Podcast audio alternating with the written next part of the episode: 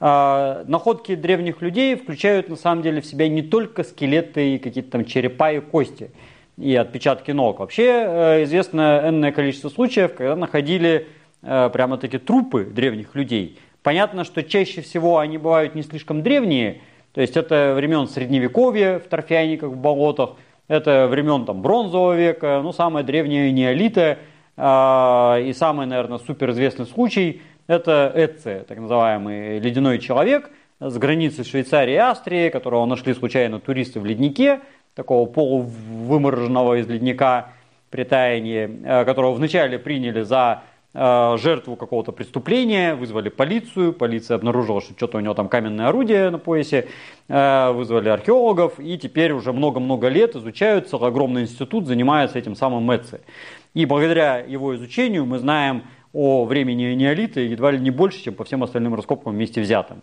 А, на самом деле, с большой вероятностью таких находок гораздо больше. А, и понятно, что это уникальные вещи, единичные, которых в принципе много быть не может, но так, даже чисто из теории вероятности, скорее всего, таких должны быть еще какое-то количество. А, в горах, в ледниках, в нашей замечательной вечной мерзлоте, которая покрыта у нас две трети страны, Э, где-нибудь там на Аляске, и там, может быть, в пустынях засушенные, э, в каких-то линзах э, вечной мерзлоты на Алтае, где, кстати, их, собственно, и находили тоже, и в каких-то вот экзотических таких местах могут быть такие же прецеденты. Другое дело, что э, надо думать, когда простой человек, идя по тайге, находит вывалившегося из стены оврага мамонта, он говорит, оба-на, мамонт.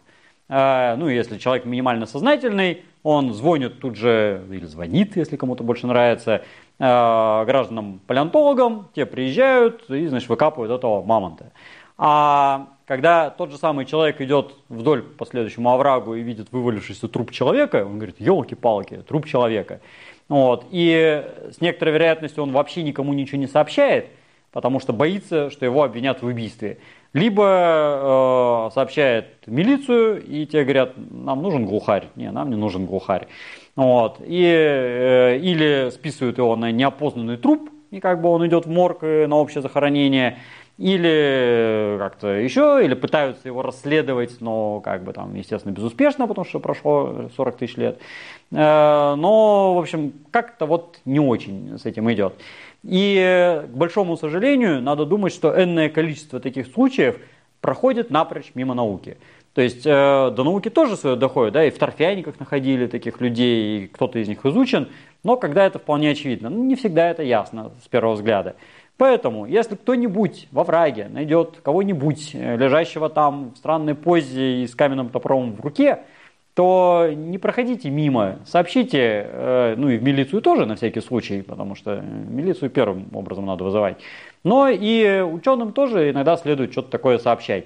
Потому что э, с большой вероятностью огромное количество ценнейшей информации уходит в никуда, потому что люди просто не понимают ценность этой самой информации.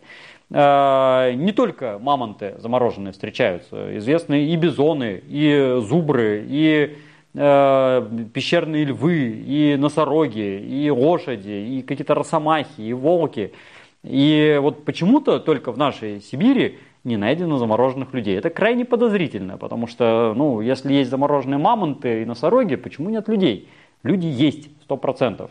Э, только надо это дело исследовать. Надо мимо этого не проходить э, с грустным видом и не думать, что меня посадят – ну вот, если вы не виноваты, э, вы не жили 40 тысяч лет назад, его каменным топором не убивали, то не переживайте, вас не посадят. У нас в милиции работают и в полиции тоже, в общем, грамотные люди.